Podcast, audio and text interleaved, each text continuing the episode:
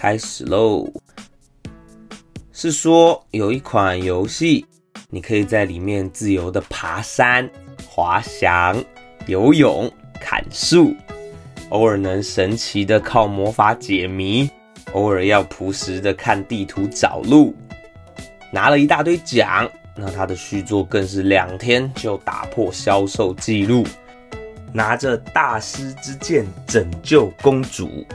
你知道那是什么吗？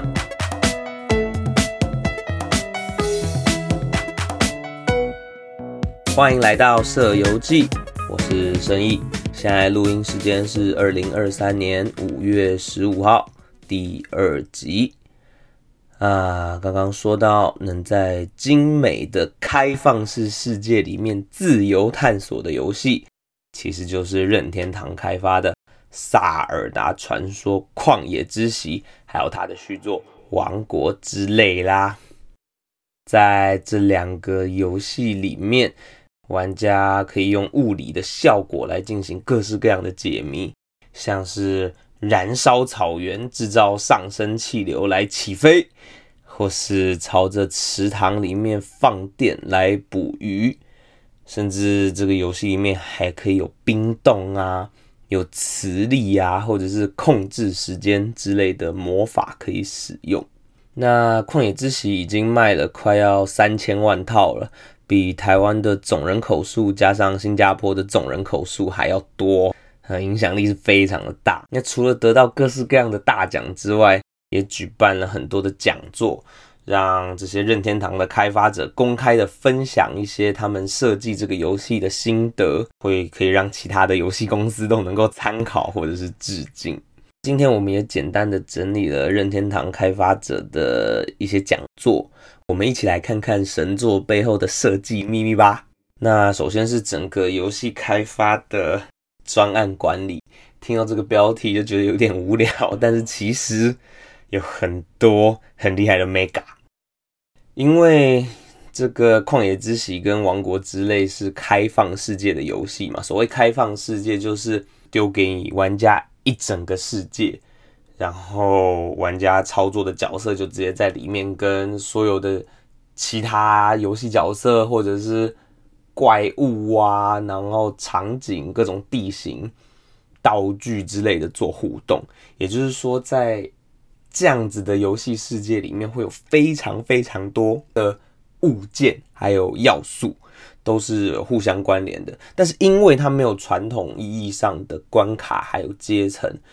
那。开放式世界，它基本上就不会是线性的进行，因为玩家操作的角色想要到哪里去玩都可以。所以任天堂他们准备了一招，叫做骨架式的堆叠开发。他们首先准备好整个游戏的框架还有地基，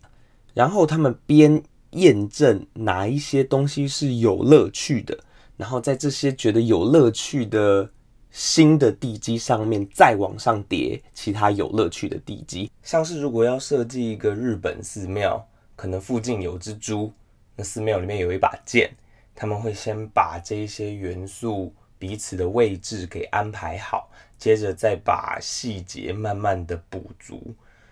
嗯，像是寺庙的红砖墙壁，还有屋檐下面可能挂满灯笼。那那一只猪，它的毛发是棕色的，然后眼睛上面有一个刀疤。那那一把剑，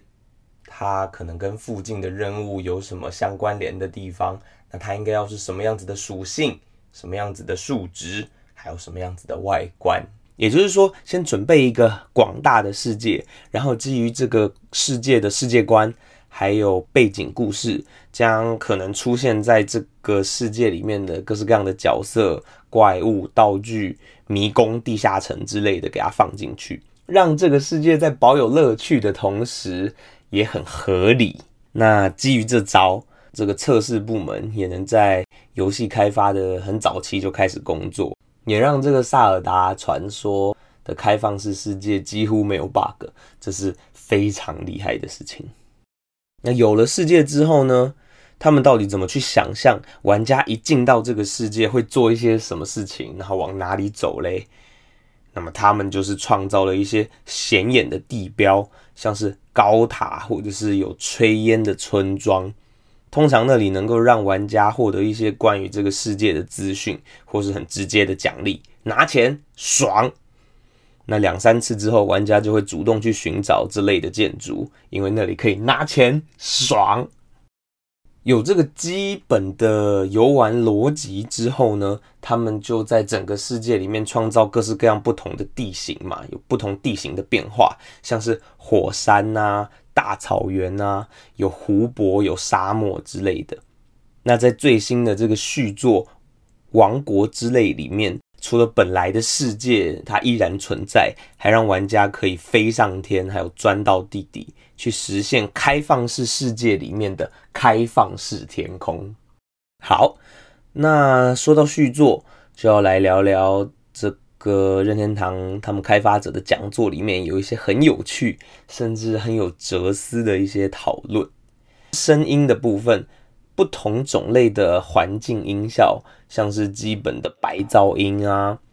水的声音、鸟在叫、昆虫在叫、青蛙在叫，对吧？它的风声，或者是不同角色走过去踏步的这个声音之类的。不同的地形会没有接缝的开启不同的环境音跟背景音乐，也就是说，你一进到火山，它就会有火山的。呃，背景声音可能有熔岩融流过的声音，然后同时有就是他们为这个火山地形创造的音乐。草原有辽阔感的钢琴音，那沙漠它可能会是一种民族音乐。然而，刚刚提到《王国之泪》是一个主角可以飞上天的游戏，天空也是一个空间环境，也会有专属的音乐，只是。到底哪里开始算是天空？任天堂的开发者他们在讲座里面说，呃，他们的音效人员常常会去逼问那个城市人员，要他们说出天空和地面的分界在哪里。这真的是只有在开发游戏的时候会遇到的问题。那最后开发团队还有提到新的作品《王国之泪》的主题。叫做手牵手，代表很多意象啦，像是代表玩家还有主角呃 Link 和其他角色之间的连结，还代表游戏中强调制作道具、连接道具的重要性，还代表开发团队在改变还有保留内容方面有困惑，但最终取得共识的这整个过程。因为星座的特色是可以把各种道具粘在一起使用啦。那基于这点，基本上整个游戏都会跟前作很不一样。像是呃，如果我们看到一个山崖或是河谷过不了，我们把树砍一砍，粘在一起就可以搭成桥走过去了。或是我们可以把木板还有圆轮粘在一起，然后在野外抓一只马过来，就可以把所有东西粘成马车。还有非常多的创意。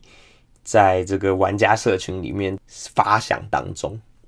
但是因为有新玩法，那开发者他们就会困惑，说有哪一些旧的东西不能丢掉。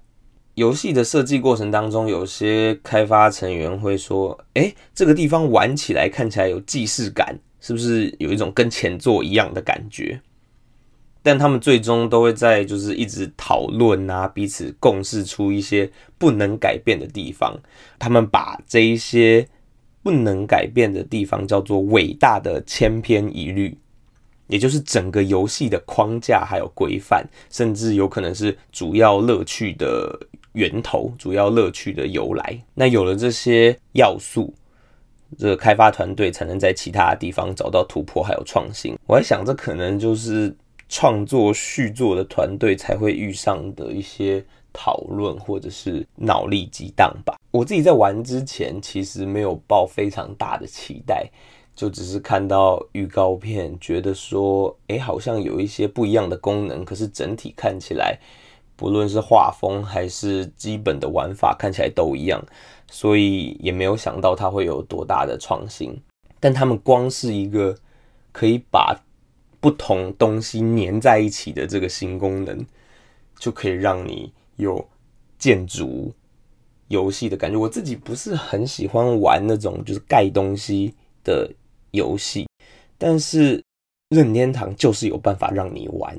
因为它会让你在建造的过程里面非常的有成就感。那即便你不是一个非常细心的玩家，你就是做东西可能会想要呃赶快通关就好，或者是找一些比较暴力式的解法，然后在你这个尝试的过程里面，你会发现说，哎，自己的方法其实竟然有用，那也是一个很有趣的过程了。萨尔达传说的开放式世界游戏，也就是旷野之息跟王国之泪，基本上都是单机游戏。旷野之息是二零一七年推出的，一直到二零二三年王国之泪推出之前，这个社群都还是不管是 Speed Run 或者是一些玩家社群，他们在开发多人游玩模式，都是非常的热情。我觉得很厉害的一点是，任天堂的游戏在某种程度上面，即便它是故事导向的游戏，在游玩的过程里面，你会感觉到的那个好玩，有点像在画图或者是玩粘土、叠乐高。你要去玩了，你才会知道它的好玩。当你问朋友说：“哎，你玩到哪里啊？”那每个人他们的分享都会。让大家对这个作品都有不一样，甚至更进一步的认识。说，哎，原来可以这样玩呐！所以它的乐趣不会是它的剧本到底写的多厉害，而是你可以在他们创造出来的游乐场里面尽情的去探索，然后去感受那个最纯粹的玩乐。以上。是今天的舍友记，我是生意，什么都好，请你留言跟大家聊聊吧，五星好评，订阅追踪，我们一起社会化，下次见，拜拜。